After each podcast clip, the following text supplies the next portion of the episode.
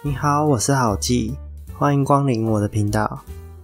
如果我们都知道，在距今几十年前，甚至几百年前，生活是有多么的不便，多么的麻烦，也许就能够对现在的生活感到满足许多。你会觉得现在的生活变得这么简单，真的是太好了。所以今天就来聊一下世界最伟大的发明，也就是关于马桶的历史。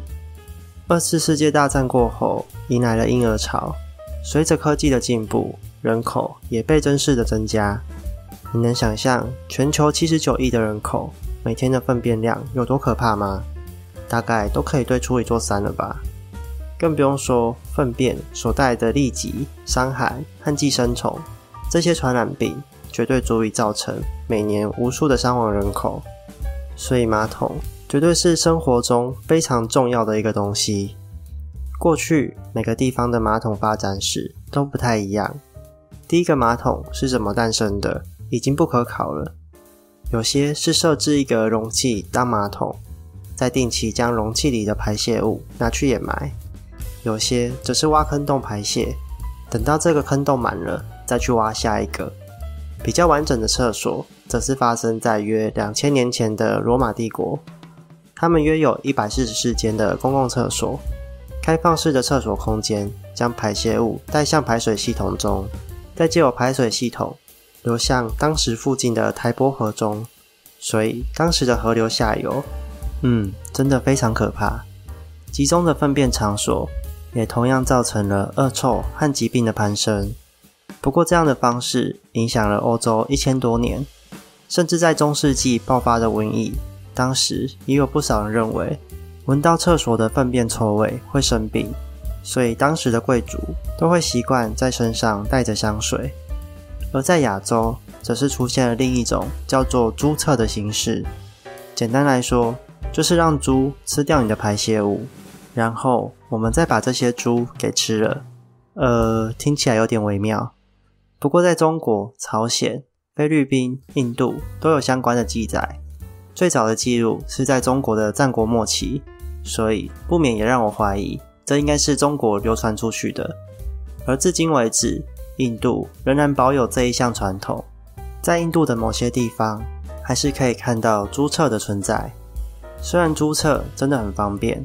不需要去清理，也不会产生臭味。可是粪便带有大量的细菌和寄生虫，虫卵会在猪体内孵化，接着再被人类吃下肚子，所以人和猪就会产生交叉感染，反而产生更多的疾病问题。而史上第一个冲水马桶，则是在西元一九五二年才诞生的。当时英国女王伊丽莎白一世，因为想要维持高雅有礼的一面。不想要让别人看到自己如厕的画面，所以就请诗人兼发明家的约翰哈林顿为他设置一个冲水马桶。而这台冲水马桶的设计是由高处的储水箱利用高低差的水压去冲掉排泄物的，所以马桶后面的储水箱才会看起来特别高。而他们也称这个设计为 Ajax 阿贾克斯。不过在当时并没有被特别重视。因为这个冲水马桶仍然防不了污水管所带来的恶臭。后来，一七七五年，亚历山大·卡明斯改良了冲水马桶的设计，将原本的水管改成 S 型弯管，并取得了专利。S 型弯管不仅可以轻易地冲掉排泄物，还可以防止底下的污水管飘来恶臭的气味。这项设计也一直被沿用至今。说到马桶，还有一位曾经被誉为马桶之父的汤马斯·克拉普。事实上，他并不是发明冲水马桶的人，他只是一位商人，专门贩卖厕所的用品。他同时也替许多贵族装设了厕所，甚至还派销售员到处去推销这些产品。不过，也正是因为他的行销，打开了当时大众对于厕所的接受度。一八五一年，工程师乔治·詹尼斯。就在水晶宫建造了第一批的公用抽水马桶，而他们也立刻成为人们关注的焦点。随着马桶的讨论度越来越大，冲水马桶的装设也开始风靡起来了。许多商人都纷纷看上这一点，进而更加积极的宣传，也因此冲水马桶逐渐成为人们生活中习以为常的东西。但这也只是在欧洲国家而已。亚洲的冲水马桶，则是日本发明家大仓和清在一九零三年的时候到欧洲旅游，才发现了这个东西的存在。当时日本都还处在户外蹲式厕所的时代，连排水系统都还未完善。而经过大仓十年的研究，终于他开发出日本第一款西式冲水马桶，并创立了东洋陶器株式会社。也就是现在的 TOTO，没有错，这么卫生、好用、简单的冲水马桶，其实在亚洲也不过是最近一百年前的事情而已。也因为这项伟大的发明，让许多人都已经忘记没有马桶的痛苦了。虽然我们常说随地大小便是没有素养的劣等公民才会做的事情，但直到二零一七年的研究，全球还是有四十五亿人口没有马桶可以使用。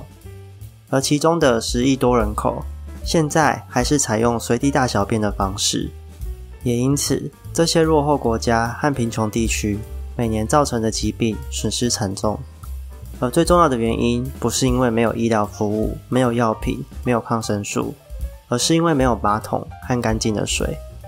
马桶无疑是最伟大的发明之一。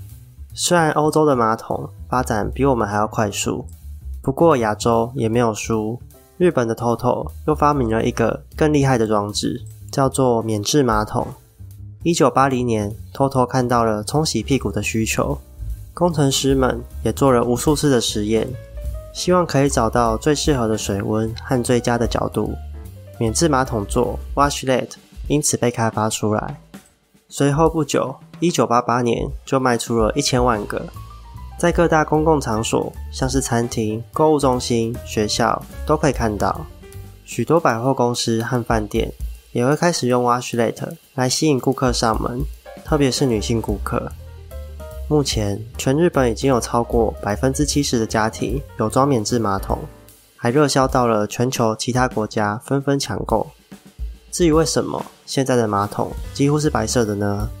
其实那是为了方便观察尿液的颜色而设计的。艺人辛晓琪就曾经因为家中的马桶是深色的，而不知道自己罹患了脓爆性肝炎。现在我们都生活在有马桶的世界里，和过去相比，卫生环境已经好非常多了。